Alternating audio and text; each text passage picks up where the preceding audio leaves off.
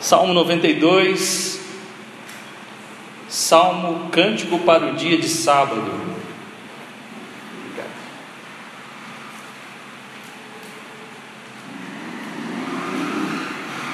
Todos acharam? Amém?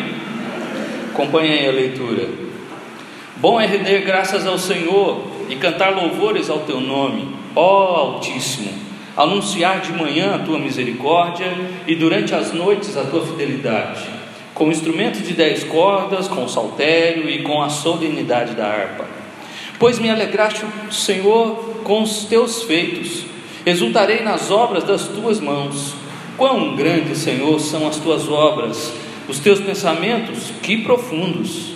O inepto não compreende e o estulto não percebe isso. Ainda que os ímpios brotam como a erva e florescem todos os que praticam a iniquidade, nada obstante serão destruídos para sempre. Tu, porém, Senhor, és o Altíssimo eternamente. Eis que os teus inimigos, Senhor, eis que os teus inimigos perecerão, serão dispersos todos os que praticam iniquidade. Porém, tu exaltas o meu poder como o do boi selvagem, derramas sobre mim óleo fresco, os meus olhos Vem com alegria os ímpios que me espreitam, e os meus ouvidos se satisfazem em ouvir dos malfeitores que contra mim se levantam. O justo florescerá como a palmeira, crescerá como o cedro no Líbano. Plantados na casa do Senhor, florescerão nos atos do nosso Deus. Na velhice darão ainda frutos, serão cheios de seiva e de verdor, para anunciar que o Senhor é reto ele é a minha rocha e nele não há injustiça. Amém. Louvado seja Deus, né? Que sejamos esses justos, que a igreja do Senhor seja estes, né? Que serão como a palmeira e crescerá como cedro. Aqui nós temos então, antes do versículo 1 aí, a descrição do salmo, né? Um salmo cântico para o dia de sábado. Então aqui já tem algo muito precioso para nós antes até de entrar no próprio salmo em si, porque foi um salmo escrito exatamente para o dia do descanso. O judeu tinha, como na é, em Êxodo 20, o quarto mandamento, lembra-te do dia de sábado para o santificar. Seis dias você vai trabalhar, mas o sétimo dia seria do Senhor. E antes que cada um pense que o dia de sábado era um dia ocioso, ou como Calvino diz, um dia ócio, né? um dia que você não faz nada, né? na verdade, para o judeu era um dia totalmente dedicado para o Senhor. O sábado para eles era um dia que eles estavam inteiramente à disposição para Deus. Não era, não tinha esse negócio como a gente tem hoje no domingo, de vir para a escola dominical, depois vai para casa almoça, aí à tarde dá aquele cochilinho, ou então alguns vão aproveitar e tirar um, um, um momento ali para conversar, e depois à noite volta para o culto. Não, o judeu usava o sábado todinho, da manhã das seis da manhã até as seis da tarde, todinho na presença do Senhor. E eles se alegravam pra, com isso. E quando eles cantavam esse salmo, esse aqui é um cântico, né? Ah, cântico para o dia de sábado. Quando eles cantavam esse salmo, era como se eles dissessem assim: Louvado seja Deus, porque existe um dia da semana em que eu posso dedicar inteiramente para o Senhor. É assim que eles pensavam. E eles dedicavam realmente. Enquanto nos outros seis dias eles tinham trabalho, tinham que cuidar de filho, tinham que cuidar da casa, tinham que cuidar dos servos, tinham, tinham um monte de coisa para cuidar. Mas chegava no dia de sábado, chegava no sétimo dia, falando, louvado seja Deus, chegou o dia em que eu vou dedicar, eu não vou me preocupar com nada. Deixa a plantação lá, deixa lá os, né, deixa os servos lá, deixa os filhos, na verdade os filhos vinham, né? Os, vamos lá, vamos mulher, vamos filho, vamos todo mundo para a casa de Deus, porque lá hoje é o dia que a gente vai ficar lá. E eles se alegravam com isso, né? os sinceros, os verdadeiros, que entendiam muito bem o que era louvor e adoração a Deus, dedicavam isso ao Senhor com sinceridade de coração. Então, quando diz aqui que este salmo era cântico para o sábado, eles se alegravam em cantar isso por saber que este dia é o dia do Senhor. Esse dia eu acordo pela manhã e já sei para onde é o meu destino. Eu já sei para onde eu vou e eu sei o que eu vou fazer naquele lugar. E então ele começa dos versículos 1 e 2 dizer aqui a sua adoração e o seu louvor diante de Deus. Bom é render graças ao Senhor e cantar louvores ao teu nome, ó Altíssimo. Anunciar de manhã a tua misericórdia, durante a noite as tuas fidelidades, com instrumentos de dez cordas, com saltério e com solenidade da harpa. Quando ele diz aqui render graças, a, a, expressão render graças, a gente vai começar a perceber que nos próximos salmos, agora até o salmo 50, vai aparecer muito. Render graças ao Senhor, rendei graças ao Senhor, vai aparecer muito dessa expressão, que é uma expressão de gratidão. Render graças a Deus é dizer: Deus, eu te agradeço, eu te agradeço. E aqui então ele está anunciando ou está louvando a Deus, agradecendo: Senhor, eu te agradeço. Eu vou cantar louvores ao teu nome, ó Altíssimo.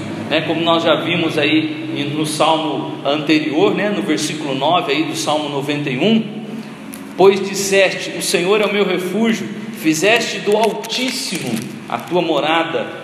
Versículo 1: O que habita no esconderijo do Altíssimo, e nós falamos isso a semana passada, no Salmo 91, dos nomes de Deus, aonde ele também aqui, no Salmo 92, ele vai usar três nomes de Deus. No versículo 1, o Altíssimo, que é o Elohim, que é o Deus maior acima de todas as coisas, o Deus, no versículo 8, o Senhor que aqui foi traduzido também por És o Altíssimo, mas no original está Elion, que é o Deus é, majestoso, poderoso, e também como o Senhor, que também no versículo 13 está plantados na casa do Senhor, que é o que nós já conhecemos é, e falamos muitos que é, falamos muito que é o Jeová, né, o Deus que é governador, que é autoridade máxima sobre todos, e ele usa essas é, colocações aqui exatamente para cada momento do cântico poder lembrar de uma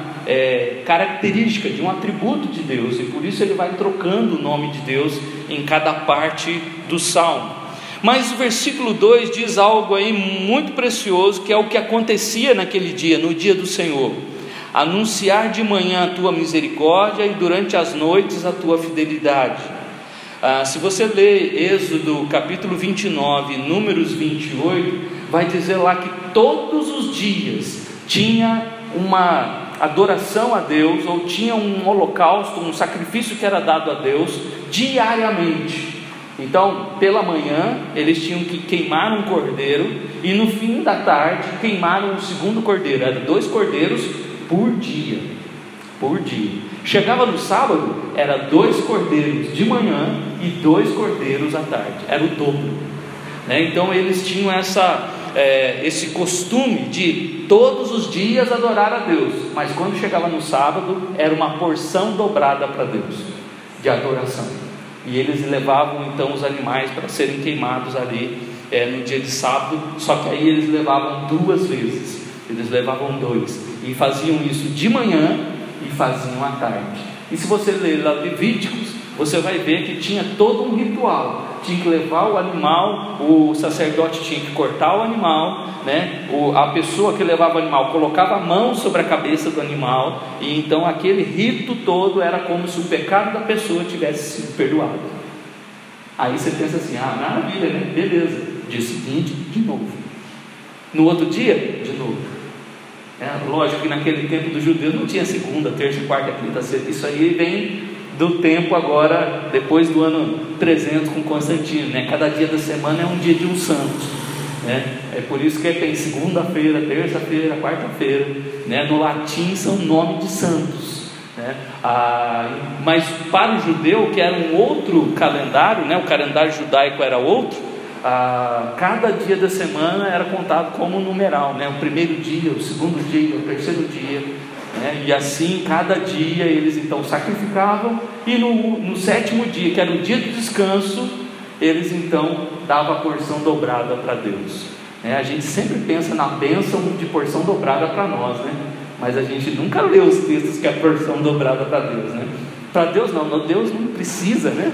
E eles tinham esse zelo e esse carinho e esse amor por Deus de dar uma porção dobrada para o Senhor.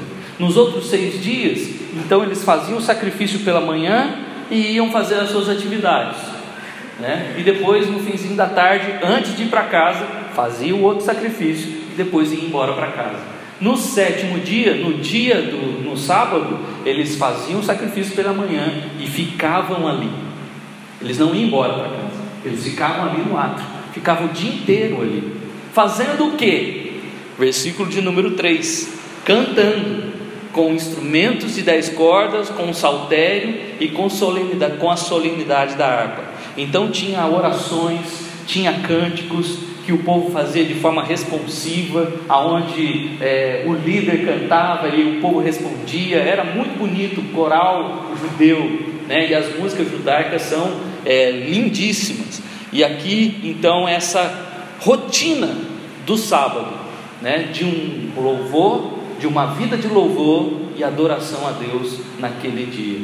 Quando a gente pensa no versículo número 2, anunciar de manhã a tua misericórdia e durante a noite a tua fidelidade, ele não quer dizer aqui também, o salmista, que a gente não sabe quem é, né, ninguém entende como é, e até os rabinos, né, para os irmãos né, de plantão que são estudiosos aí, que gostam de ler estudar, né? É, cuidado, porque nesse salmo aqui foi dito, os rabinos falam que é um salmo de Adão, né? Só que eles erram aqui porque Adão nunca teve inimigos. Adão não, não, não ofereceu sacrifícios para Deus ali no jardim do Éden. E Adão nunca teve inimigos, como a gente vai ver aí dos versículos 6 em diante. Então não tinha como Adão ser o, o autor desse salmo, né? Mas é uma falácia ou uma é, uma história inventada pelos judeus de que esse salmo foi um salmo de Adão, né? quando na verdade esse salmo é mais atribuído a Davi, ou na sequência, como vem no Salmo 90 e 91 de Moisés, muito provável também que seja 92, mas a maioria diz que é de Davi. Né? Diga.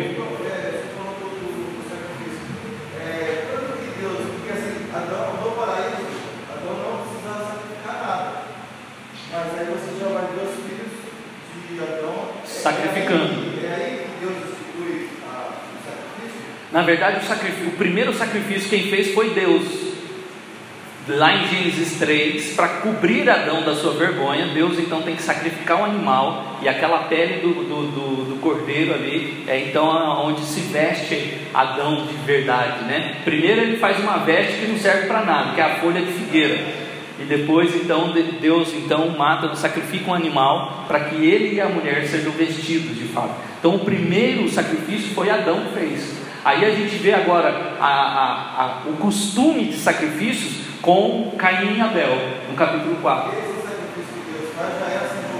Já é a simbologia do que vai acontecer com Cristo depois. Né? E o que vai, eles vão começar a fazer é, com Moisés no deserto. Né? Então, ah, o sacrifício de fato acontece ali, como os primeiros sacrifícios começam com Abel e Caim.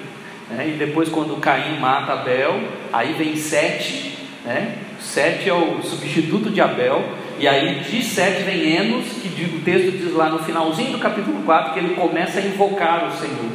E naquela invocação não significa só orações, mas também o sacrifício está incluído ali, né? De que eles sacrificavam.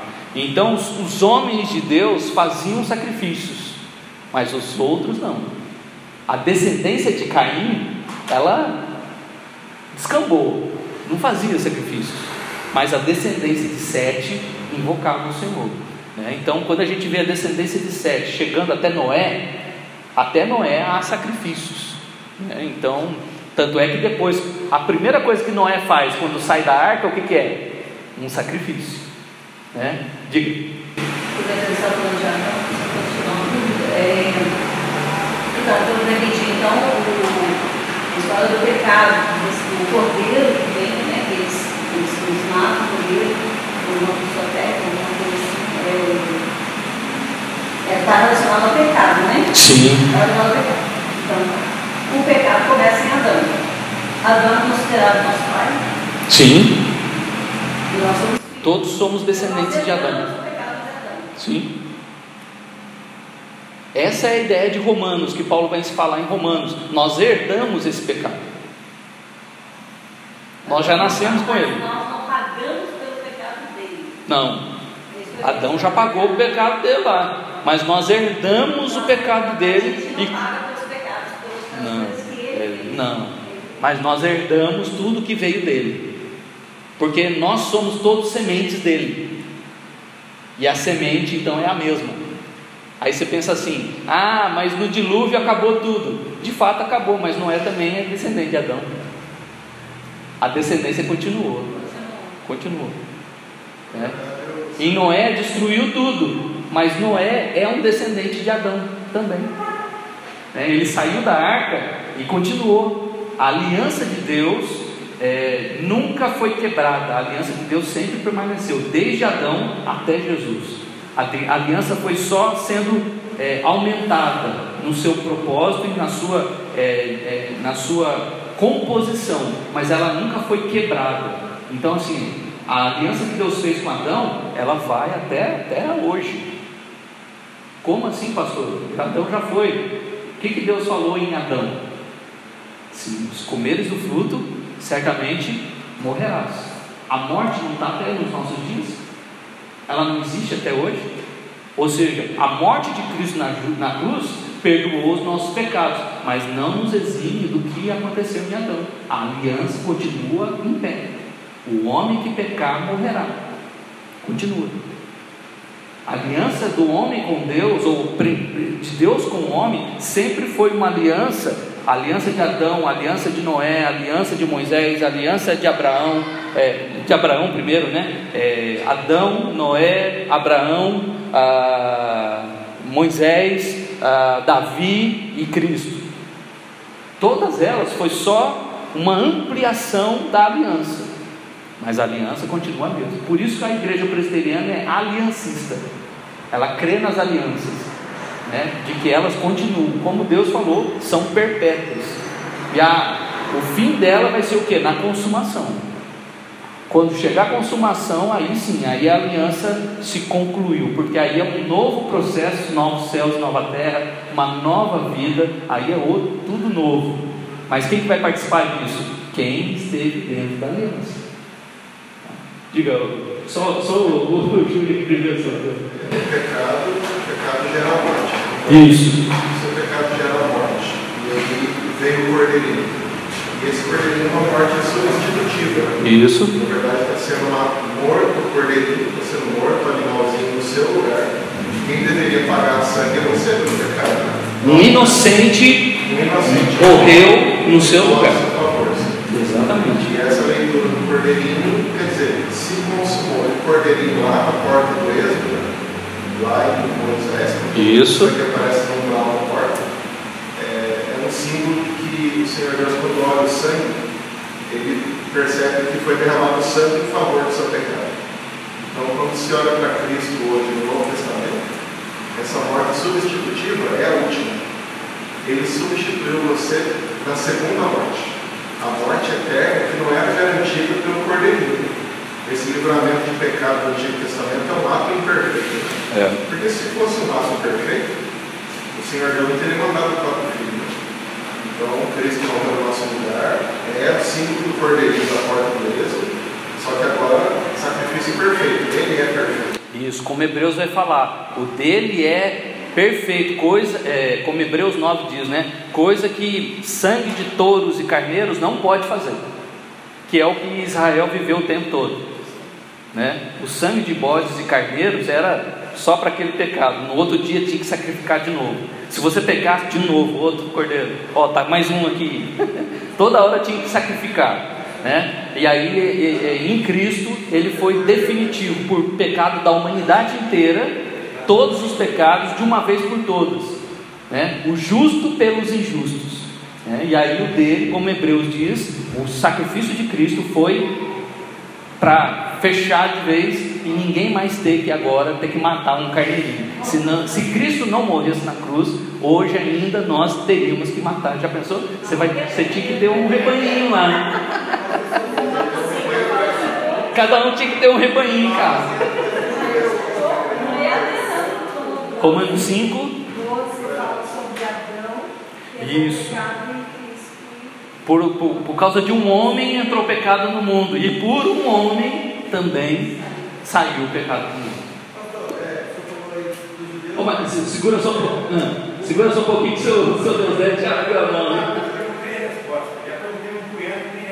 Ah.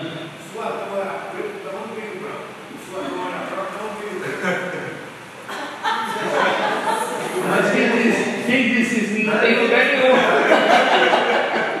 Não tem lugar nenhum a cor de pele dele. Não tem.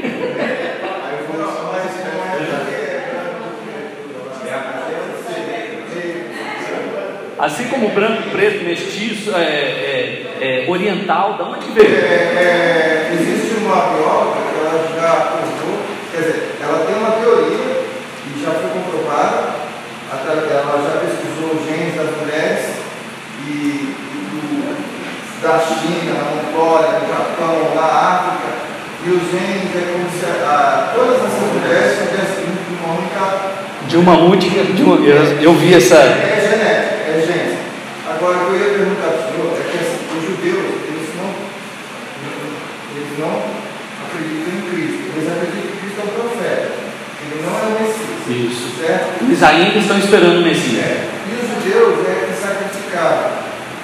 Hoje ainda eles sacrificam? Não sacrificam mais. Não.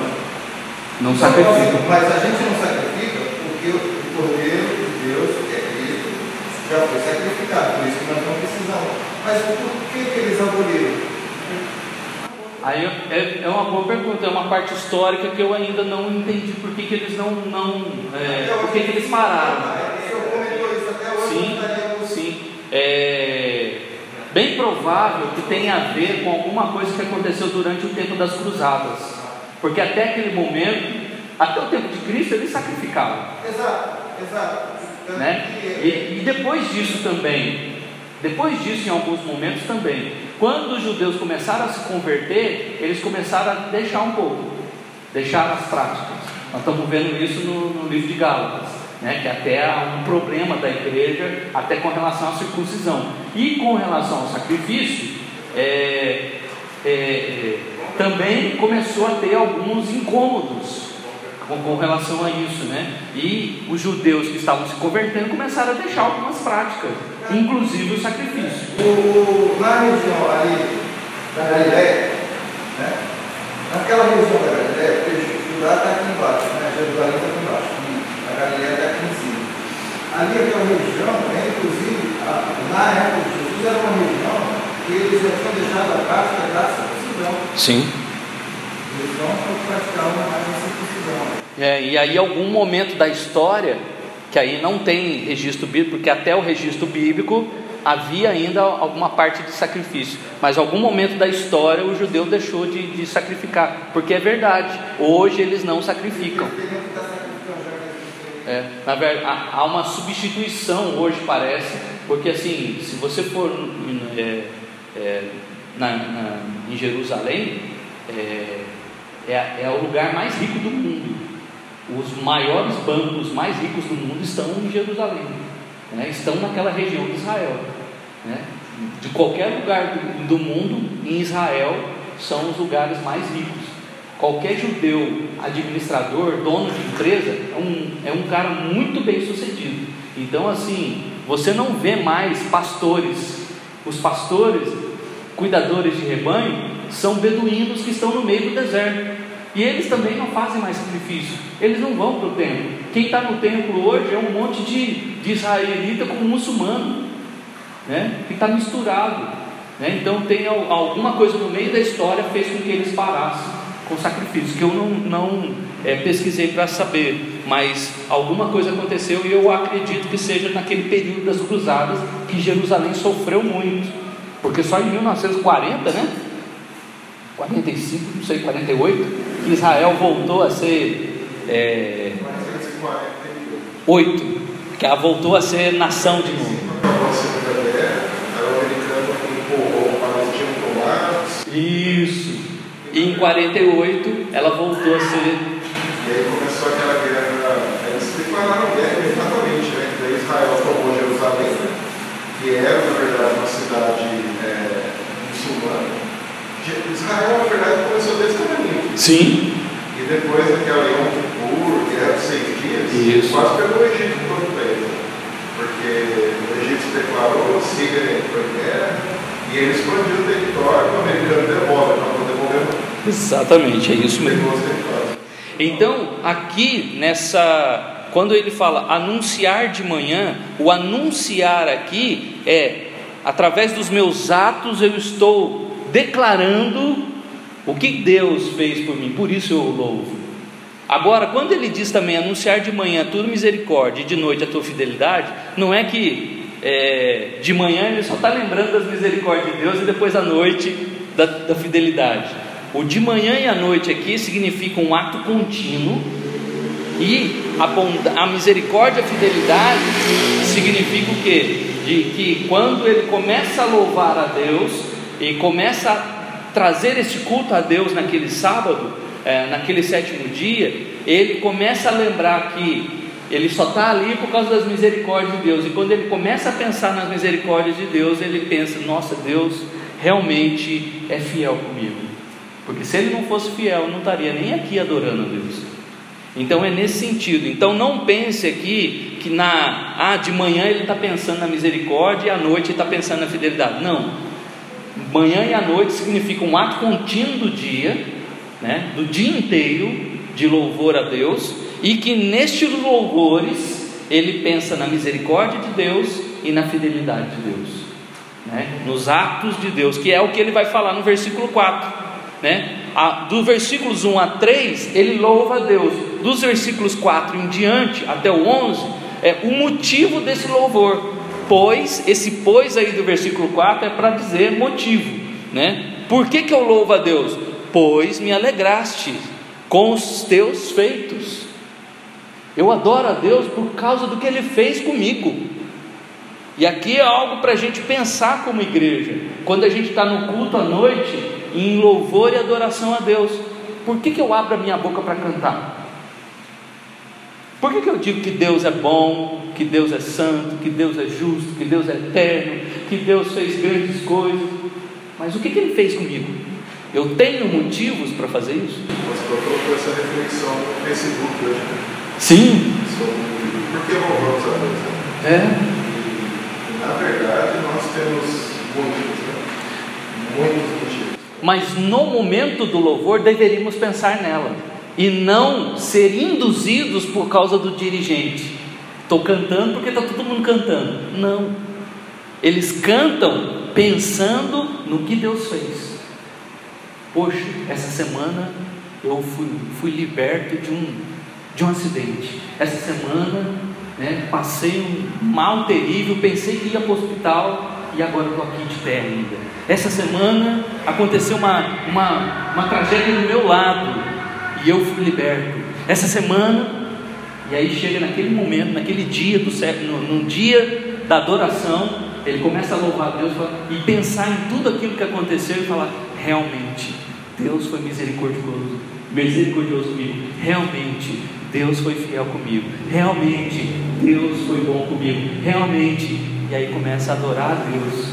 É muito mais gostoso quem faz isso e é um, um louvor muito mais diferente, né? Ah, tem uma, uma vez em 1990, 88, 90, naquela época, alguns irmãos aqui que são um pouco mais velhos que eu vai lembrar, é, teve um, um movimento gospel no Brasil, né? começou a surgir o movimento gospel, e aí teve um evento muito grande em 1990 no Maracanã, onde muitas bandas evangélicas foram lá tocar, e o povo vibrando, né, cantando junto, e adorando a Deus, levantando a mão, foi, foi bênção. Aí chegou o Azaf Borba, né, que é um ministro de louvor já antigo, já lá do sul, chegou, ele, e cada banda levava a sua parafernália, né, e monta lá, depois quando saía, entrava outra, desmonta e monta outra, E chegou o Azaf Goga com o violãozinho dele e começou a cantar lá. Eu sei que foi pago, só com o violão. Uma música antiga e que fez o Maracanã inteiro refletir, pensar, chorar, dobrar o joelho no chão. Ou seja, quando ele está colocando aqui, pois me alegraste, Senhor, com os teus feitos, é, o povo adorava a Deus com consciência, é onde Paulo fala em Romanos 12, né, que o culto tem que ser racional, né, que o nosso culto tem que ser racional, é aqui que entra a racionalidade do culto, aonde a gente não faz por fazer, porque todo mundo está fazendo, eu faço porque eu sei que Deus fez comigo. Né? Eu estou abrindo a minha boca em louvor e adoração porque os feitos que Ele fez foram grandes feitos. Eu não tenho como expressar isso senão juntar com meu irmão aqui e abrir o lado e levantar a mão. Né? É muito gostoso quando no culto a gente vê alguns irmãos espontaneamente levantando a mão, ou então no meio do culto dobrando o joelho para orar. Né? Ah, gosto muito de alguns irmãos quando chegam, né? Ah, chegam na igreja, vão dobrar o seu joelho no seu lugar e fazer a sua oração pessoal. Isso é devoção, isso é reverência, isso é muito bom e deve continuar. Não é porque está na igreja presbiteriana e porque trouxe isso de uma, de uma outra denominação. Não, isso não tem nada a ver com denominação. Isso é vida de adoração. E a gente deve cultivar períodos assim, ah pastor, eu tenho problema no joelho, não dá. Não tem problema, não tem problema. Mas você pode ficar de pé, você pode ficar sentado e fazer a sua devoção ao Senhor, reverência ao Senhor. Você pode fazer isso, né? Não estou dizendo que a gente não deve chegar e cumprimentar o irmão. Tem que fazer isso também, é comunhão. Mas quando se trata com Deus, eu tenho que reconhecer que eu estou aqui porque Ele foi misericordioso comigo. A gente sempre teve esse costume de chegar igreja E continua. e ajoelhar né, no nosso lugar e orar. Tanto na casa do lado, como na igreja da minha mãe, a gente sempre fazia isso. E pode continuar. Aí quando ninguém faz aqui, É, a gente é. é? É, exatamente, e não é. A segunda coisa, a segunda coisa é assim, é, glorificar, nós já conversamos sobre isso. Em muitos momentos, é, é, que a gente não pode é, achar o que é pentecostal, né, o que é reteté, tem que separar o que é, o que é de Deus e o que é. E o que é coisa do homem? É, Exatamente. do homem, certo? Exatamente. Glorificar Deus eu não acho que seja, porque muitas vezes a gente está escutando uma pregação e aquela palavra, aquilo que o, que o pastor ou o preletor falou, ela toca diretamente é, é, no seu coração. Não só assim uma coisa de esperança, mas às vezes até, por exemplo, naquilo que eu sou falho. né? Isso. E, e- e a gente sempre glorificou a Deus. E, e eu não achava isso. Glorificar a Deus é, é glorificar a Deus, sabe? Anunciar, dar graça. né? Gra- A gente fala assim, graças a Deus por isso. É? Glória a Deus por isso. Né? E, e, e, assim, é uma manifestação não de emoção, mas verdadeira. De- Isso. E, É. e a gente sente falta e a gente não sabia se podia. Então agora até a gente chegar, e agora, fica assim, a gente acaba muito fácil esquecendo do que é bom, né? Do que é certo. Né? E, e- e a gente chega sempre, aí a, a maneira que eu encontrei de coisa que eu falo era sentar e ler, né? A Bíblia. É, é, é dessa forma. Mas a gente achava que não podia. É. E assim, pode, deve e continue. Mesmo que o outro do lado não faça, faça. Talvez você vai estimular o outro a fazer. Talvez a sua prática vai estimular o outro que achou que, ah, tá tudo bem. Não estou dizendo que isso é uma regra. Na Bíblia não tem essa regra de que tem que adorar Deus assim. Tanto é que, se você vê a oração de Salomão ali em, em, em 1 Reis 8, a 1 Reis 6, quando ele está declarando, a, a- é, terminou né, de, de, de, de construir o templo, ele está orando com os olhos abertos, olhando para o céu. Não tem lugar na Bíblia que fala que a gente tem que fechar os olhos. Não tem lugar na Bíblia que fala que a gente tem, que é uma regra, como regra. O que tem na Bíblia é que esses homens faziam isso de espontaneidade e não como uma regra. Ou seja, quando eu entendo que eu estou alegre, pois me alegraste, Senhor, com os teus feitos, quando eu entendo o que Deus fez na minha vida, né, eu começo a, a, a, é, a, compreender que o meu corpo e as minhas emoções e todo o meu ser é para Deus, não como oba-oba, como reteté, né, aonde eu, eu coloquei até isso no meu segundo livro, né, é, aonde eu, eu coloco lá, muita gente pula na igreja, muita gente dá cambalhota e faz um monte de coisa, envolvido pela, pelas notas musicais. Mas eu não vi ninguém dar pulo de alegria na, na igreja quando entendeu que vai para o céu. Ou eu vi já muita gente chorando dentro da igreja com uma melodia de notas menores sendo bem entoada, a pessoa até se sente arrepio, né? Fala, nossa, que música linda! E começa a chorar. Mas eu nunca vi ninguém chorar de pensar que se não fosse por Cristo ia para o inferno. Nunca vi ninguém chorar. Poxa, se não fosse a graça de Deus, eu estaria no inferno, condenado. Porque eu sou um desgraçado. Você já viu alguém chorar por causa disso? Você já ver. Por causa do pecado. Poxa, eu pequei hoje. Ah, tudo bem, né? Vamos seguir em frente. Não, eu pequei, eu errei. Isso era para fazer a gente chorar. A gente não chora. A gente não chora por causa do pecado e a gente não se alegra com o céu. A gente não faz, não, não, a gente não coloca as nossas emoções no lugar certo. E aí começa então a ter emoções por causa de um, uma música bem tocada, né? Aonde a gente ri ou chora, porque que música linda. Quem que fala música? Não sei. Não, não sabe nem o que significa a música, nem o que a letra está dizendo. Ah, mas é muito bonita. Né? Já contei para os irmãos aqui uma vez, né? Ah, é, na nossa igreja a gente tinha corrente de oração. Passava a semana inteira em oração. Né? De três em três horas trocava-se um grupo de oração na igreja. É, e durante aquela semana inteira todo mundo orava. Chegava no domingo, todo e terminava, começava num domingo e terminava no outro domingo. A semana inteira, corrente de oração. E aí, numa dessas correntes de oração, era o meu horário. É, normalmente eu pegava de madrugada, da meia-noite às três ou das três às seis. É, e aí um presbítero foi comigo e aí ele falou, Guinaldo, a gente precisa, terminando, estava quase terminando o meu horário, e a gente precisa ensaiar aquela música. Falei, por quê? Ah, ela é muito bonita. Mas é só porque ela é bonita? O que, que ela quer dizer? Ah, não, mas é. A gente tem que, tem que ensinar a igreja. Não, não é assim que funciona. Não é assim que Deus quer. Né? E aí eu tive que ensinar. Eu, naquela época, nem, nem era líder da igreja, era só líder dirigir, o dirigente de louvor, né, tem que ensinar o presbítero que a gente tem que escolher a música certa para edificar a igreja. Não é porque ela é bonita, né?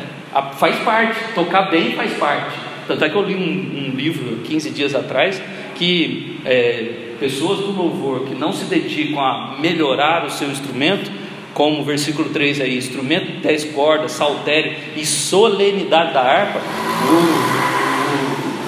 o ministro de louvor que não se dedica no seu instrumento comete um pecado, porque ele está fazendo de qualquer jeito para Deus. Ele está fazendo qualquer coisa. Tá, para Deus mesmo tá assim, tá bom.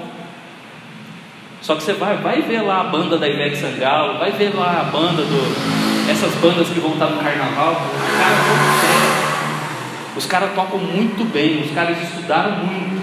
Fala Daniel, você levantou. Oi? De Salmo 33, isso!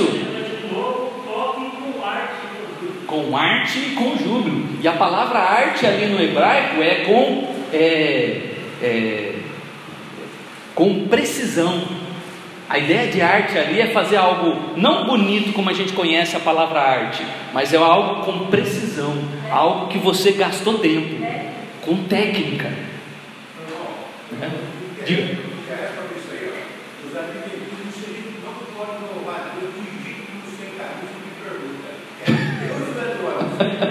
Isso é do homem. é do homem. Né? Quer dizer que eu vou vestir uma calça lá em casa para me adorar a Deus.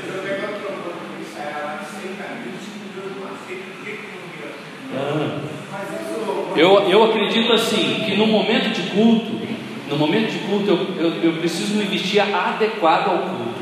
Por exemplo, se, é, ninguém vai no fórum de bermuda. Se você aparecer lá de bermuda, nem a polícia deixa você entrar. Ou seja, se na lei dos homens A farmácia sem camisa você não entra. Ou seja, se na, no estabelecimento dos homens, na direção dos homens, tem, tem lugar, tem vestes adequadas para se portar, por que, que diante de Deus eu vou fazer uma coisa relaxada? Os escribas, quando iam escrever Jeová e a fé, quando eles eles tinham que parar, os escribas, eles tinham que parar, se lavar, Isso. para escrever a palavra. Exatamente. Não só isso, acrescentando aí na sua palavra, depois que terminava de escrever Yahvé, ele jogava a caneta fora, porque não podia ser mais usado. Ah, é. Tinha que pegar outra pena. Aquela pena era usada só para escrever o nome Yahvé. Então, assim, e escrever ela. Vamos pegar um texto aqui. Bom é render graças ao Senhor. Bom é render graças ao. Joga fora, pega outra nova, Senhor. E joga fora, e aí continua. De tão zelo que eles tinham com o nome de Deus. para que eles se purificassem, para que se purificassem no, no, na, na, na, nos momentos de adoração, de, de, de adorar. Agora, isso é de cada um. Na verdade, não é uma regra, como você falou, mas é, a gente não pode confundir. Tudo não é só os que a gente tem aqui na igreja, não. Exatamente. Lá em casa, Eu cultuo a Deus. Exatamente. E nesse culto, eu vou me apresentar a Deus. Então a gente, a, gente, se- a gente se veste como se, se eu tivesse vindo para cá. E não há nenhum mal nisso. Sim. Eu acho que é assim. é é, eu sempre dei esse exemplo aí na frente do juiz, eu não vou de chinelo bermuda. Exatamente. Então na igreja eu não vou de chinelo de bermuda. Não é não, mas isso é meu. Por exemplo, e também a gente não pode esquecer de Romanos 14, que é, nos fala de, da questão é, do amor ao irmão. Do amor ao irmão. Por exemplo, eu lembro, eu lembro que na, na juventude, os bateristas da igreja. Ô Daniel, desculpa. Mas os, os meus bateristas na minha época gostavam de ir para o ensaio ou, ou tocar no sábado à noite lá nos cultos da igreja, de boné, de bermuda. Mas às vezes aparecia um senhorzinho lá, uma irmã, né, de uns 50 anos, 55 anos, que quando vinha aquilo falava: Isso é um absurdo. Então o boné tá certo, né? Isso é um absurdo. Né? E aí assim, é, e aí começavam as desavenças, porque ah, aqui é um culto jovem, aqui pode. É culto. Culto é culto. Né? Culto é culto. E aí, não é que o problema não é, é, a irmã que está vendo aquilo como uma coisa horrorosa, escandalizante, ou nem é ele que está olhando e falando, olhando para si, falando que não tem nada a ver. A questão é, Romanos 14, é por amor. Ou seja, por amor à irmã, eu vou me portar bem. Por amor a ele que não consegue ver eu assim, eu posso deixar o meu boné em casa, eu posso deixar minha bermuda por amor a ela. É essa a questão. De que se o outro não vai gostar do, do jeito que eu estou, eu.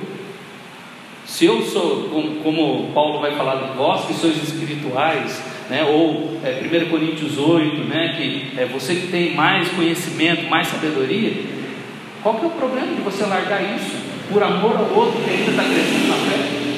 Aí também. O contrário também, exatamente. O Do, o outro. Exatamente, do aceitar também. Né? Então, ah, entre eles não havia esses problemas, mas depois que a igreja e os gentios aparecem, começa a ter essas desavenças. Mas entre os judeus não havia nenhum problema. Então, entre eles, o que eles fazem ali no seu culto é estão alegres por causa dos feitos de Deus, exultam nas obras das tuas mãos Quão grande, Senhor, são as tuas obras e os teus pensamentos que profundos. Eles começam a pensar, quando estão no momento de culto, em tudo que Deus fez, em todos os atos de Deus.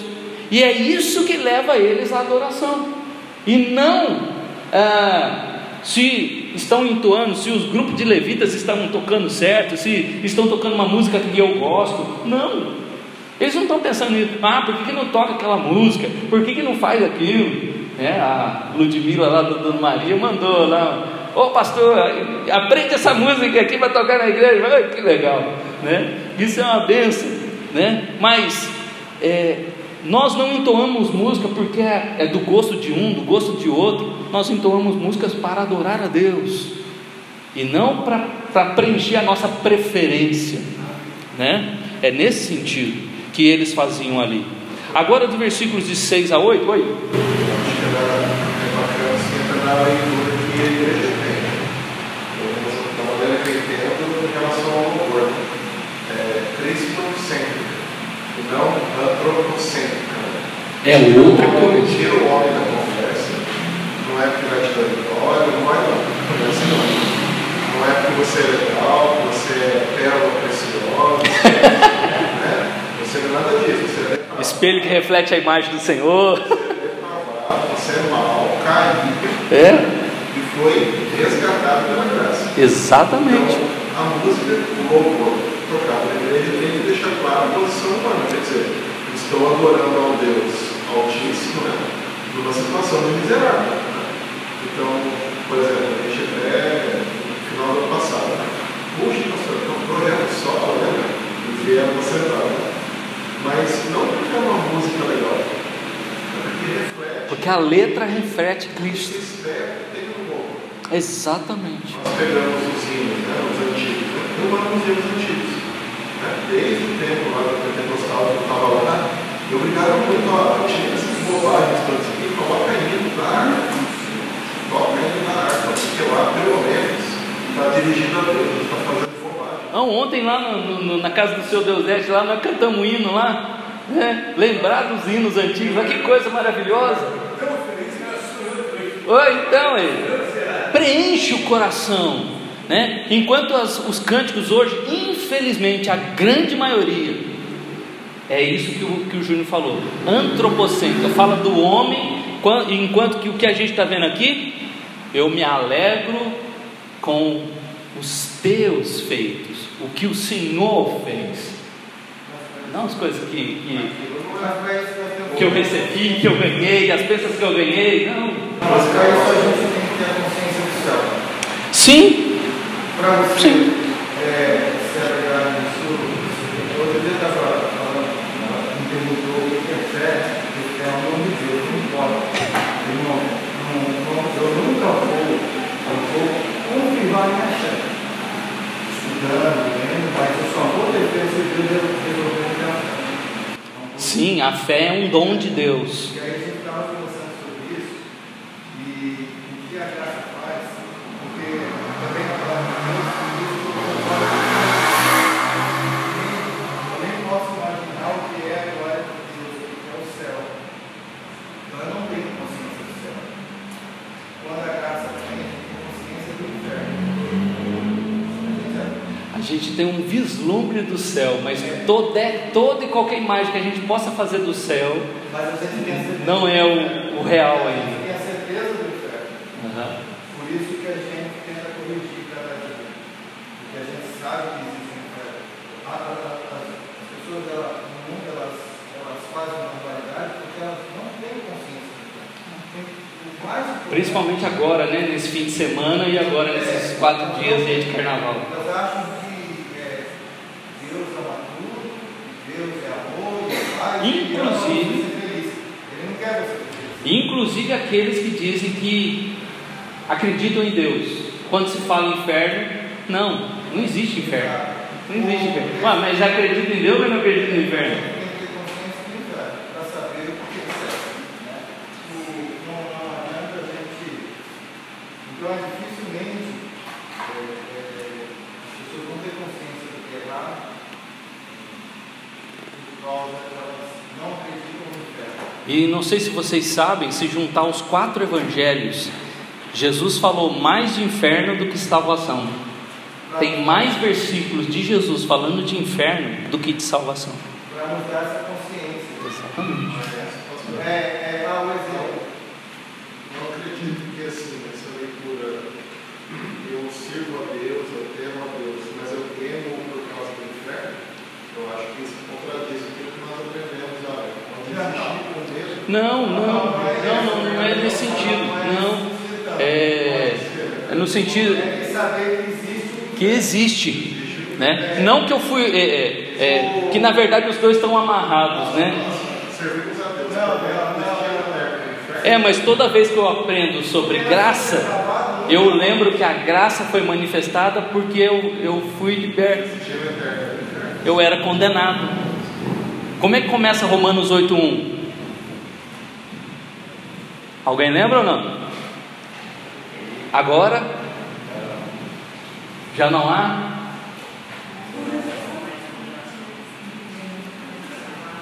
Hã? Agora já não há mais condenação para aqueles que estão em Cristo Jesus. Ao mesmo tempo que eu falo aqueles que estão em Cristo Jesus, glória, maravilha, mas não há o que? Condenação. Não tem como a gente falar de graça e não lembrar por que, que a graça manifestou. Que antes eu era o que? Um condenado. Adão pecou e por causa do pecado de Adão, eu agora carrego a semente do pecado em mim e eu estou condenado. Toda a humanidade está condenada. Não há um justo sequer. Salmo 14, Romanos 3. Não há um justo sequer na terra. Ninguém pode se salvar. Ninguém. Ninguém. Não é obras que salvam. Tiago e, Ju- e Paulo vai falar isso. né? Ou seja, o único jeito de nos salvar só pela graça de Cristo. É, igual o Calvino diz, né? Todos já estavam condenados e condenados ao inferno, mas Deus, pela sua graça, quis tirar alguns do inferno. alguns do inferno. Vamos terminar aqui, né? Versículos de 6 a, a, a, a 9 mostra então é, que quem não está inserido neste, nesta adoração são pessoas que não compreendem o que os adoradores fazem. Né? Bem provável que muita gente que passa aí, o que, esse bando de louco está fazendo aí dentro da igreja? Né? O que esse bando de louco fica fazendo aqui? Olha só, o inepto não compreende, o estulto não percebe isso. Inepto é tolo, tá? É louco. É, estulto é ignorante, é uma pessoa também tola, que não, não entende. Ainda que os ímpios brotam como a erva e florescem todos os que praticam iniquidade, iniquidade e pecado, aqueles que praticam pecado, eles florescem né, como erva, mas nada obstante serão destruídos para sempre. Eles podem até surgir, mas vão ser destruídos. Tu, porém, Senhor, és o Altíssimo eternamente. Eis que os teus inimigos, Senhor, eis que os teus inimigos perecerão. Fazendo então é, paralelo com os serão destruídos no versículo 7. Eles perecerão, serão dispersos todos os que praticam a iniquidade. Quem pratica pecado, Deus vai, ó, dispersar, Deus vai vai, vai matar, vai perecer, Deus vai destruir. Mas a gente não pode esquecer do que o versículo 7 diz aí: ainda que os ímpios brotem como a erva e florescem, eles vão surgir. No meio vai, vai ter ímpio. Oi? Igual o 70 que ele fala que viu os ímpios, eles estão vivendo bem, estão tendo coisa boa. O 73, isso, 73, né? Eles engordam, os filhos estão gordos, né? Tudo dá certo para eles, a saúde deles é maravilhosa. E eu fico com inveja disso. Azaf, né? Falando no 73 lá, até que eu entrei no santuário do Senhor e atinei para o fim deles. né? Todo mundo corre atrás de coisas boas, mas o fim deles é sempre o que? O fim, mesmo que eles floresçam, o fim deles é o que? Destruição, versículo 7. O fim deles é perecer, o fim deles é serem dispersos. né? Eles não entendem o que a gente faz aqui. Isso, exatamente. É exatamente isso. Aí, essa pessoa que não tem consciência do inferno, provavelmente é meio desse tipo. Né? Ele não faz noção do que está fazendo, não calcula É? Ele não entende que isso ofende a Deus. E se ofende também o coração do ímpio, não tem diferença nenhuma. Então, é esse método que é destinado a edificar. O salmo tem consciência dele, mas não tem, não tem, não tem mesmo.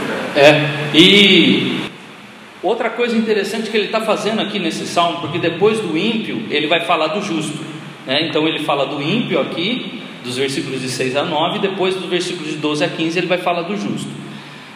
Se vocês observarem na Bíblia, toda hora na Bíblia mostra o que? Sempre dois lados. Sempre dois lados. O povo de Deus e o povo pagão. É, Caim, Abel, ah, Jacó, Esaú. Sempre, sempre dois, né? mostrando que? Aquele que decidiu seguir a Deus e o outro que decidiu seguir a sua vida longe de Deus. Né? Quando a gente chega no, no, no, na, na cruz, nós temos dois ladrões. Um viu Cristo e se arrependeu. O outro também viu Cristo, não se arrependeu. Quando Jesus, em Mateus 25, ele fala que Jesus vai vir separar. Mateus 13 vai falar de separações também. Né? Mas Mateus 25 vai falar dos bodes e dos, das ovelhas. As ovelhas para o lado direito, os bodes para o lado esquerdo, e vai falar tudo que cada um fez. Mas vai falar o que? Os dois, né? Quando o Senhor, quando que nós fizemos isso? Os bodes vão fazer essa pergunta: quando, Senhor, que nós fizemos isso? Ou seja, os dois tiveram consciência. Ninguém vai para o inferno inconsciente. O Senhor está sendo injusto comigo. Eu não sabia disso. Não. Ninguém vai poder chegar diante de Deus e falar: o Senhor foi injusto. Por isso aqui ele está colocando que o Senhor ele é eterno, que o Senhor ele ele que vai fazer isso, não é os homens, mas é ele que vai fazer isso, né? E esse, essas pessoas, essas loucos, esses ineptos, estultos, ignorantes, ímpios, eles não compreendem, eles não percebem. Por quê? Porque lá em Romanos capítulo 1 diz o que? Deus os entregou às suas paixões e cegou eles.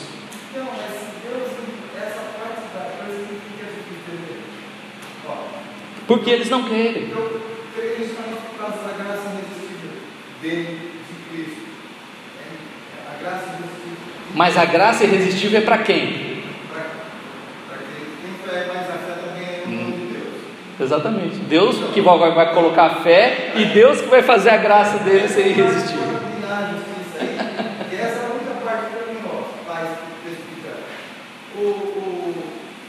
se Deus dá a graça, se Deus dá a fé, se Deus escolheu e se Deus os entregou, porque outro dia eu estava vendo que podemos falar, é, o, o, os que pecam, e ele deu exemplos na Bíblia sobre os que pecam. Tem os, Você chama a Bíblia não, os que ruim, né? escolheram, né? Os que esco- ele escolheu, mas ele também escolheu os, os para perdição. Não? Por exemplo, ele dá o exemplo do faraó, por exemplo, tá certo? É, ah, é pecado? Então você vai pecar mais ainda. É, aí ele endurece mais ainda o coração. Ele dá vários. Ele que endurece o coração do faraó. É, e ele dá vários. Ele, ele não faz o cara pecar, mas é por esse caminho que você tem. É, o que- é nesse ponto, porque assim, ele escolheu para a perdição, mas, mas o, o- Aí quando chegar no, no, no, ju- no, no dia do julgamento, é assim, é como se o juiz tivesse me mandado, um juiz, Deus. me mandou matar o presidente, eu vou lá, mato o presidente, depois ele quer me condenar, porque eu matei o presidente. Mas se você ler, se você perceber lá em Faraó, o que, que ele fala? Eu vou fazer isso para que ele veja a minha glória. Ou seja, tem um objetivo disso. Mas ele não veio em- e ele fala exatamente do povo, ele não está falando do povo. Assim, para que o povo judeu, o meu povo veja a minha glória. Não, ele quer mostrar a glória para Para o outro povo, para o povo que não é o dele. Ele quer mostrar glória para o povo que não é o dele. Qual que era a primeira intenção de Deus? Era escolher um povo só, dentre muitos povos, ou escolher toda a humanidade? Toda a humanidade. É, a vontade de Deus, eu e o é, é, está na Bíblia. Ah, é, é uma das coisas que a gente nunca vai compreender que está dentro do poder do plano perfeito de Deus. A soberania dele de escolher e a responsabilidade do homem. Que as duas coisas andam juntas. Ao mesmo tempo que ele faz um convite, vinde a mim, esse mesmo convite também dele, você só veio a mim porque eu tinha. Naquela, naquela, tem, uma, tem, um, tem um vídeo do Nicodemos, que é na universidade, lá no tempo, e aí um estudante faz essa pergunta para ele, aí ele fala, ele não responde a coisa, assim, quando você estiver frente a frente com Deus, você pergunta para ele, que eu não sei. É, tem coisas que a gente não vai compreender e a Bíblia não vai responder. Principalmente nessa questão de como Deus é soberano e decide todas as coisas e controla todas as coisas, mas ao mesmo tempo o homem também faz as suas escolhas. A gente não vai responder isso.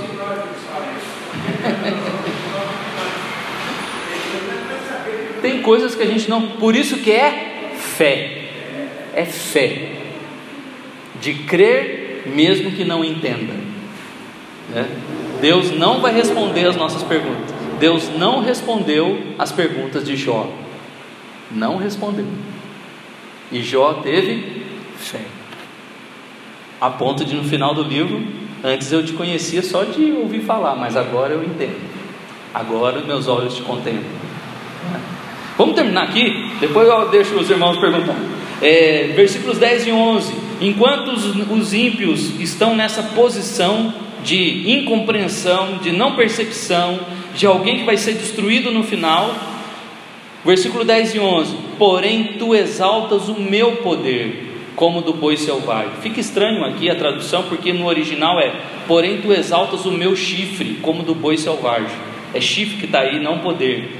Né? Mas a ideia de, do boi que tem um chifre, chifre na Bíblia é sempre autoridade, é poder. Então ele já interpretou para nós, colocando: Tu exaltas o meu poder, como do boi selvagem. Derrama sobre mim o óleo fresco. E esse óleo fresco aqui é aquele óleo que era derramado sobre os ungidos, sobre o profeta, sobre os sacerdotes, sobre o rei. Né? Era derramado um óleo mostrando para ele: esse aqui é o escolhido.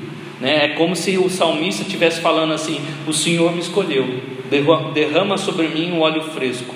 Os meus olhos veem com alegria o inimigo que me espreita e os meus ouvidos se satisfazem em ouvir dos malfeitores que contra mim se levantam. Eu já expliquei isso aqui para os irmãos em outros salmos que mostram, a gente fala salmos imprecatórios, que são salmos que a gente quer ver o mal na vida do outro, que não é que a gente quer, é que Deus vai fazer, independente do nosso desejo, ou seja, Ele está alinhando o seu desejo com o que Ele sabe que Deus vai fazer. É, então, assim, os inimigos aqui que ele está falando, e se eu sou um escolhido de Deus, todo aquele que se levanta contra mim também é um inimigo de Deus. Se alguém se levanta contra mim e não e é um incrédulo, é um ímpio, ele está se levantando contra Deus. E é isso, por exemplo, que Jesus fala com Paulo em Atos 9. Paulo estava perseguindo quem? A igreja. Mas Jesus chega e fala: Por que tu me persegues? Paulo poderia muito bem falar assim: Jesus, eu não estou perseguindo o Senhor, estou perseguindo a igreja, estou perseguindo os crentes. Mas a ideia é, é a mesma: de que se alguém persegue a igreja, está perseguindo Cristo. Né? Então, essa é a mesma ideia aqui do versículo 11: quando um inimigo se levanta com a, com, é, contra um adorador, está se levantando contra o próprio ser adorado, contra o próprio Deus. E aí o versículo de 12 a 15 agora, ele falou do ímpio, dos versículos de 6 a 9, então agora ele vai falar do justo, dos versículos de 12 a 15, que é maravilhoso, por isso que eu quero correr aqui e depois a gente responde as perguntas. O justo florescerá como a palmeira, crescerá como o cedro no Líbano, enquanto o ímpio ele floresce como a erva. Olha que exemplo interessante O ímpio floresce como a erva, mas o justo floresce como a palmeira. E a palavra usada aqui, que foi traduzida para nós como palmeira, é tamar, que vem de tamareira. Né? E lá no, em, em Israel, a palmeira, na sua vida adulta, ela chega até 30 metros de altura. E ela tem no, no seu pomar é, folhas verdes até o fim da vida dela. E ela dura muitos anos, muitos anos. E é tão interessante que ela cresce reta e por causa daquela dos frutos que ficam lá em cima na, na copa, aqueles frutos são pesados, ela dá aquela envergada, mas não quebra. Não quebra. E é interessante que a palmeira também, quando tem ventos e dias tempestuosos, ela dobra e depois, quando passa a chuva, ela volta. É, o exemplo da palmeira é muito lindo quando a gente fala aqui que o justo é igual à palmeira, cresce forte por muito tempo, continua com as folhas verdinhas, não não seca, e quando tem um peso, quando tem uma provação, ela se encurva, mas ela não quebra. Ela se encurva, mas ela não quebra. Quando ele usa agora a ideia do cedro, o cedro ele vive por mil anos. Ele vive muito tempo. E a madeira de cedro, o Marcelo é marceneiro, pode falar até com propriedade. Hã? Esse cedro que ele está falando é o do Líbano. Isso. É, é, é, esse cedro, por exemplo, um hectare de cedro do Líbano vale a 10 milhões de dólares adulto.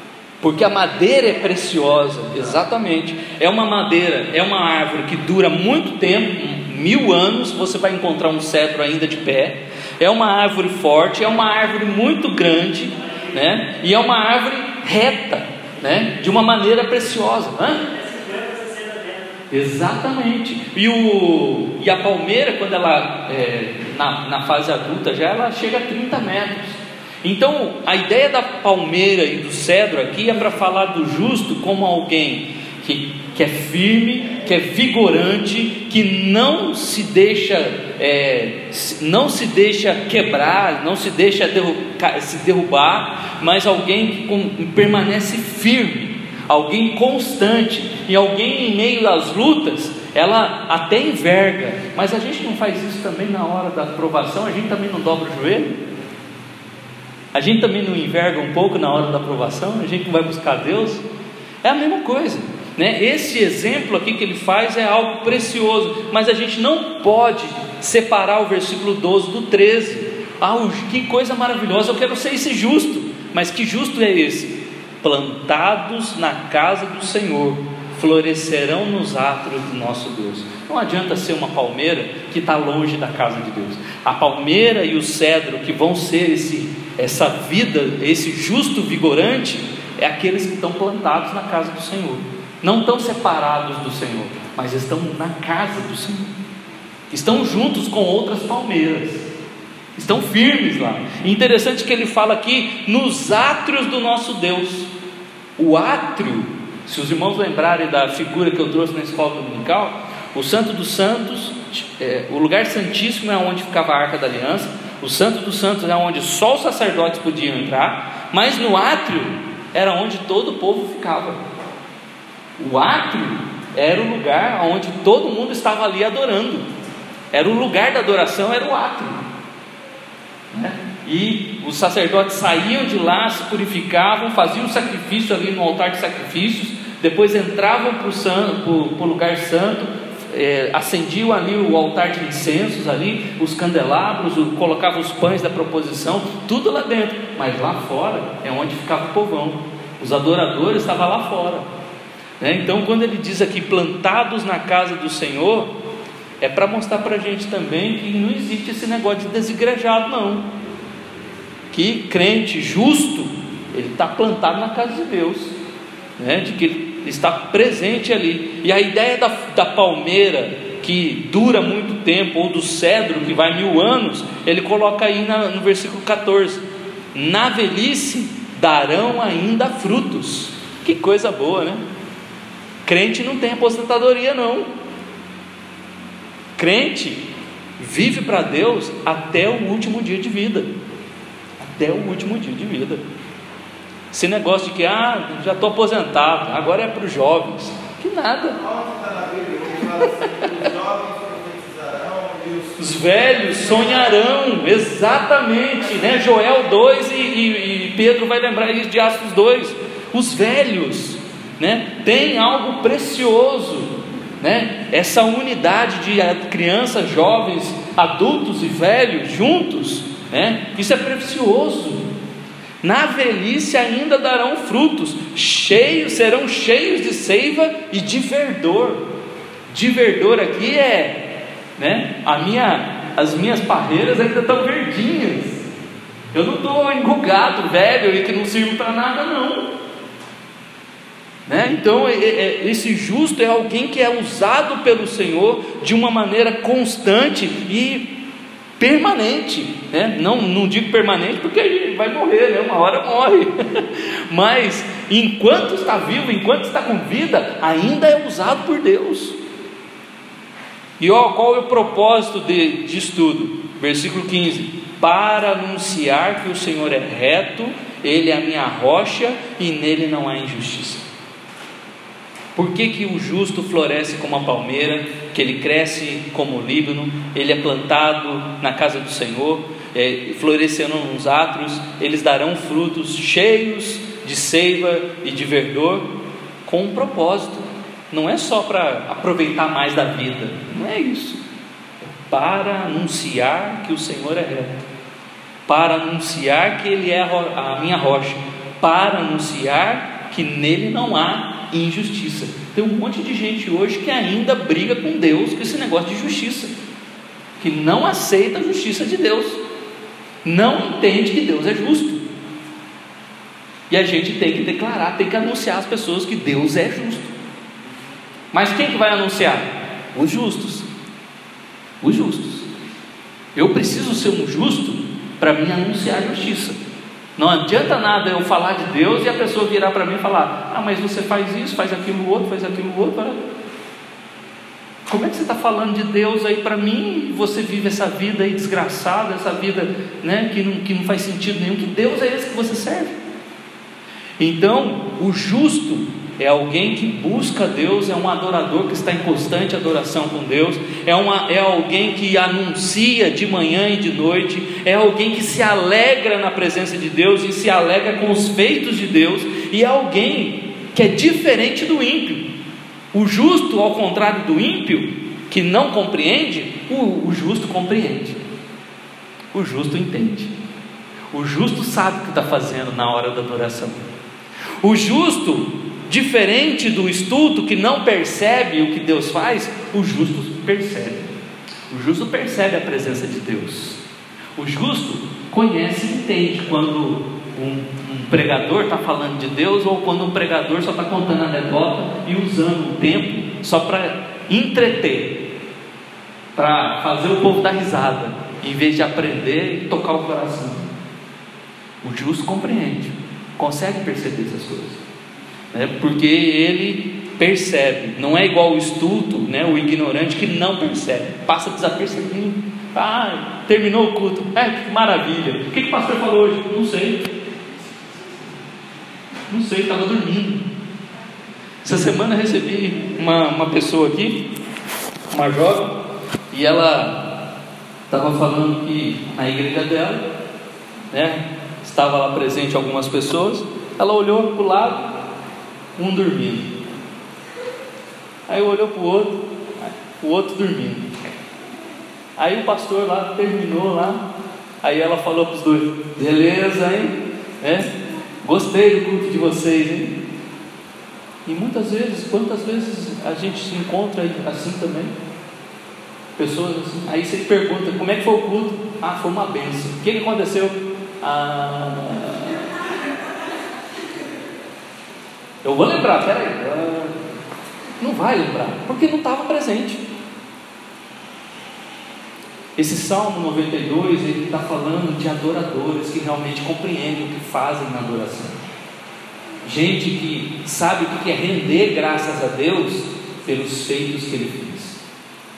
Gente que como um justo, como uma palmeira, gente que passou lutas, passou tribulações, passou provações durante a semana, mas que consegue encontrar em Deus que Ele agiu com misericórdia e com fidelidade.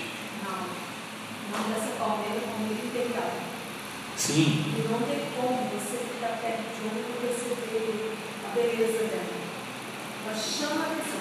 Esse tipo de palmeira, elas eram plantadas antigamente nas entradas das fazendas. isso. Ela é.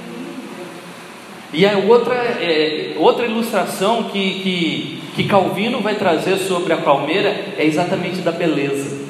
Que o justo tem uma vida bonita, uma vida bela, uma vida que todo mundo olha assim, que beleza, que beleza. Eu queria ser assim. Mas a, a, a visão da palmeira é a, a, a pessoa da palmeira integral e do pastor.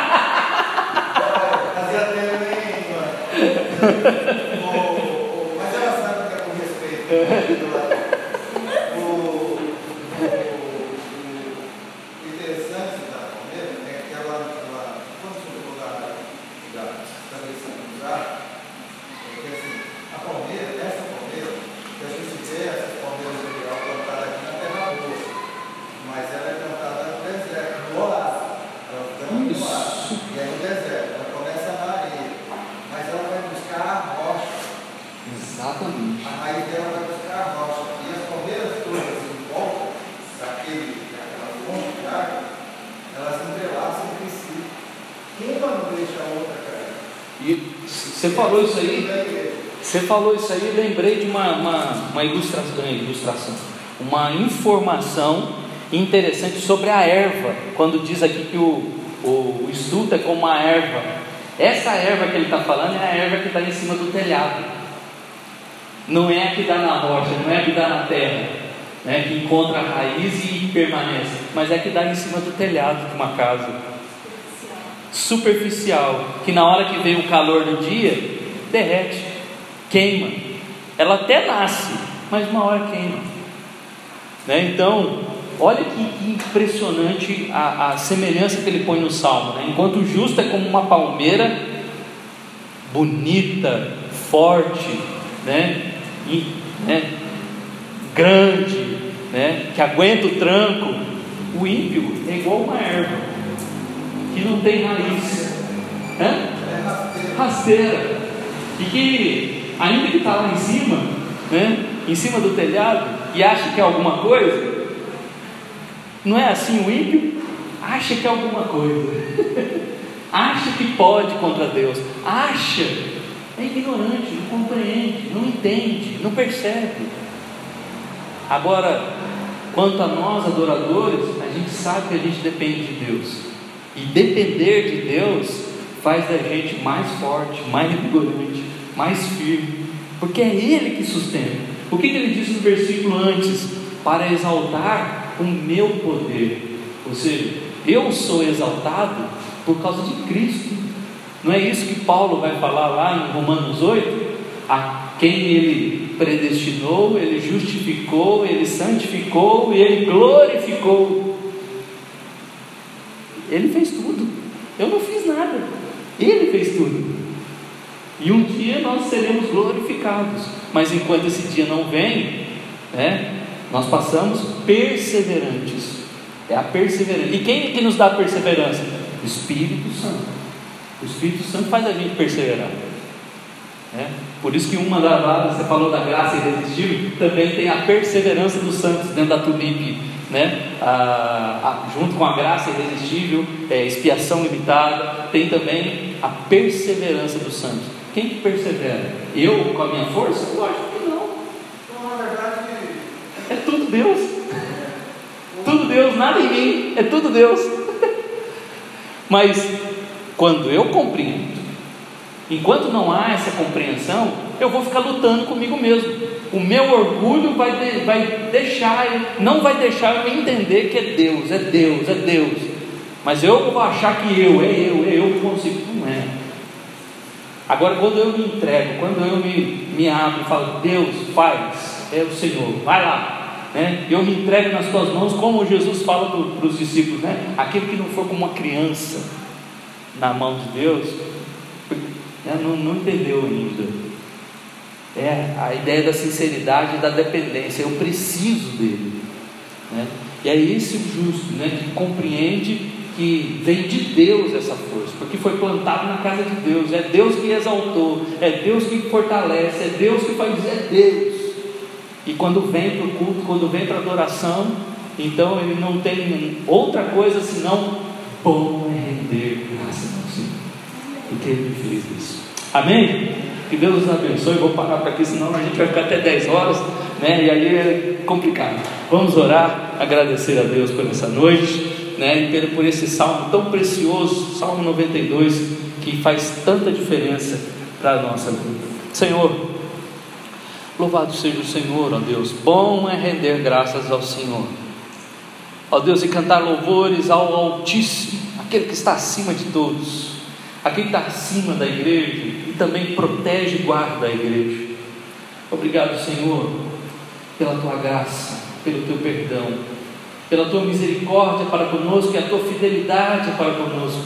E queremos, ó Deus, aprender em meio à adoração, a lembrar desta misericórdia, a lembrar desta fidelidade, que nos faz, ó Deus, como justos, que florescem como a palmeira, e ainda que o ímpio também floresça, mas ele vai florescer como a erva, sem sustento, sem raiz, vai murchar, vai desaparecer, vai ser destruído.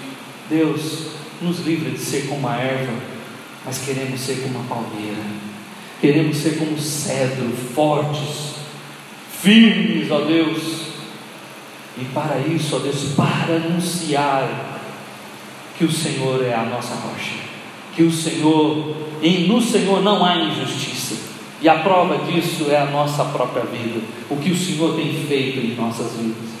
Pai, ainda que as lutas, ainda que a vida seja difícil, nós, ó Deus, colocamos a nossa vida dependentes do Senhor, colocamos diante do Senhor, ó Deus, para que o Senhor fortaleça-nos, exalta-nos, ó Deus, não, ó Pai, para mostrar aos homens, ó Deus, ó, como nós somos poderosos, como o povo no passado fez, tendo, ó Deus, esse orgulho soberbo de achar que porque o Senhor estava com eles, eles poderiam tudo e acabaram, ó Deus, é, no cativeiro da Babilônia acabaram, ó Deus, no cativeiro da Síria, tudo por causa dessa soberba, desse orgulho presunçoso do, do coração humano, porque, como Jeremias diz, ó Deus, o coração do homem é corrupto, desesperadamente corrupto, é enganoso. E, ó Deus, nos livra de cair na tentação, ó Deus, de de dependermos ou de confiarmos no nosso próprio coração, que nós vamos dar conta de resolver os nossos problemas, de que vamos dar conta, ó Deus, de que a nossa adoração é a mais perfeita e de que em, em nós, ó Deus, está tudo certo, que não há nada de errado. Ah, Deus, que lembremos da tua misericórdia pela manhã e pela noite, que lembremos da tua fidelidade pela manhã e pela noite.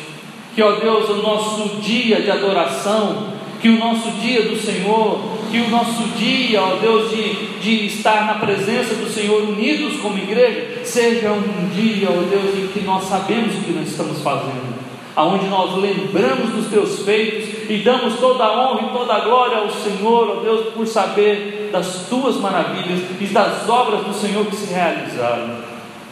Ó Deus, a semana ainda não acabou. Ainda temos alguns dias ainda, amanhã, o sábado, mas no domingo, quando nós estivermos reunidos, queremos, ó Deus, como o Salmo 92 nos ensina, louvar ao Senhor e render graças ao Senhor com todo o nosso ser. Ó Deus, que o Teu Espírito Santo faça essa transformação em nossa vida para sermos esses adoradores que compreendem o que fazem no momento de culto. Em nome de Jesus, ó Deus, que nós oramos e te pedimos que esse Salmo 92 faça, ó Deus, transformações em nós, transformações preciosas, que venham surtir efeito dentro da igreja, no nosso trabalho, na nossa casa, com os nossos familiares, com os nossos amigos, a ponto de nós florescermos e anunciarmos através da nossa vida. Assim brilha a nossa luz diante dos homens, para que eles glorifiquem ao Pai e vejam e também reconheçam Cristo em nós, a esperança da glória. Ó Deus, em nome de Jesus, leva-nos em paz para os nossos lares e nos dê, ó Deus, essa alegria de podermos sempre olhar para a Tua palavra e verificarmos, ó Deus, o quanto ainda precisamos de Ti. Em nome de Jesus. Amém.